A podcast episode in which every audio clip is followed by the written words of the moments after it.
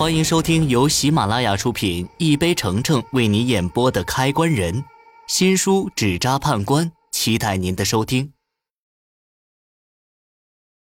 第五十四集，这活儿啊，主家已经委托给我了，你别在这里大吵大闹的，扰了贵人。如果说到时候发生什么意外，你可承担不了后果。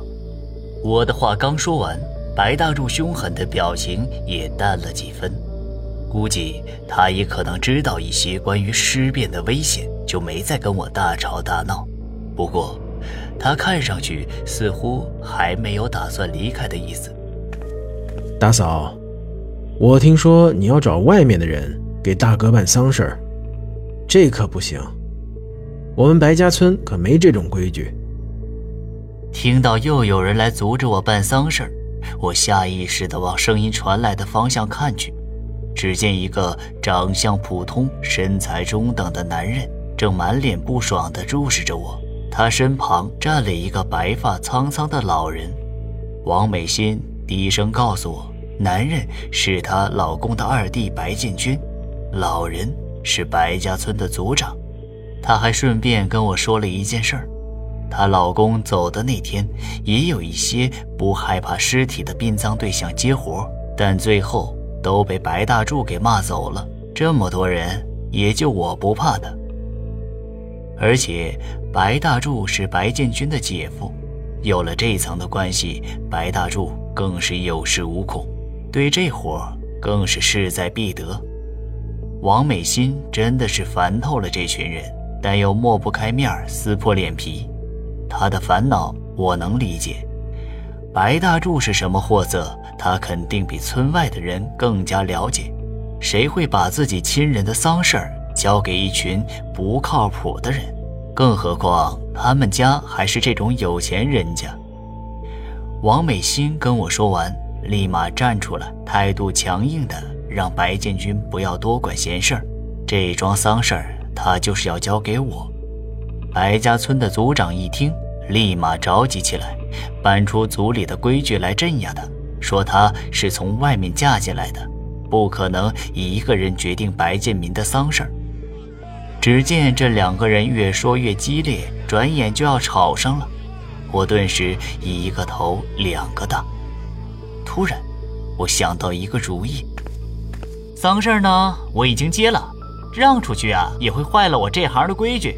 这样，我愿意跟白大柱合作办这场丧事儿，报酬我拿七分，他拿三分。这是我唯一能想出的办法。跟白大柱合作，是我做出最后的让步。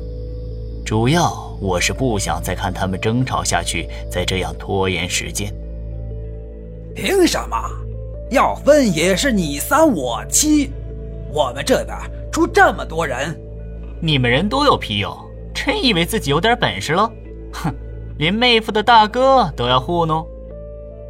这话仿佛一下子戳到了白大柱的老底，他尴尬地摸了摸鼻子，只好同意我的要求。抢活这事儿到这儿算是结束了，我无奈地摇摇头，转身往白建民的屋子走去。见到白大柱没有跟上来，我气不打一处来：“怎么还不快进来？想拿钱，你还不想干活？”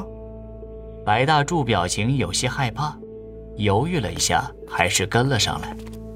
我在心里扑哧一笑：刚才抢活的时候，怎么没见你害怕？现在倒是知道害怕了。我跟白大柱走到白建民的床前，我轻轻地掀开蚊帐，低头看去。就算是已经见过一次，但是现在再看着尸体，还是一样害怕，同时还有点恶心。但身边的白大柱估计是第一次看见这尸体，没我镇定，吓得差点叫出来。我眼疾手快地捂住他的嘴巴，冲他摇摇头：“嘘，等下不管发生什么事儿，都不要瞎激动，不要扰到贵人的清静。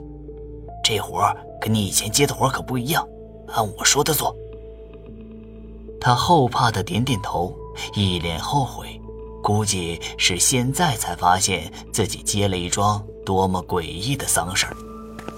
这时，王美心端了水进来，我接过水，拧干毛巾，开始给尸体净身。我专心地从头开始一路往下，白建民的身体擦起来滑腻异常，没有摩擦感。我甚至觉得我在擦的不是人的尸体，而是什么奇怪的东西。这时，我突然感觉肩膀被人拍了一下，回头一看，白大柱一脸惊恐地看着我。他朝着我努努嘴，示意我向白建民的头部看去。我顺着他的意思，疑惑地看去。当我看清白建民的变化时，顿时吓了一跳。白建民的眼睛竟然睁开了。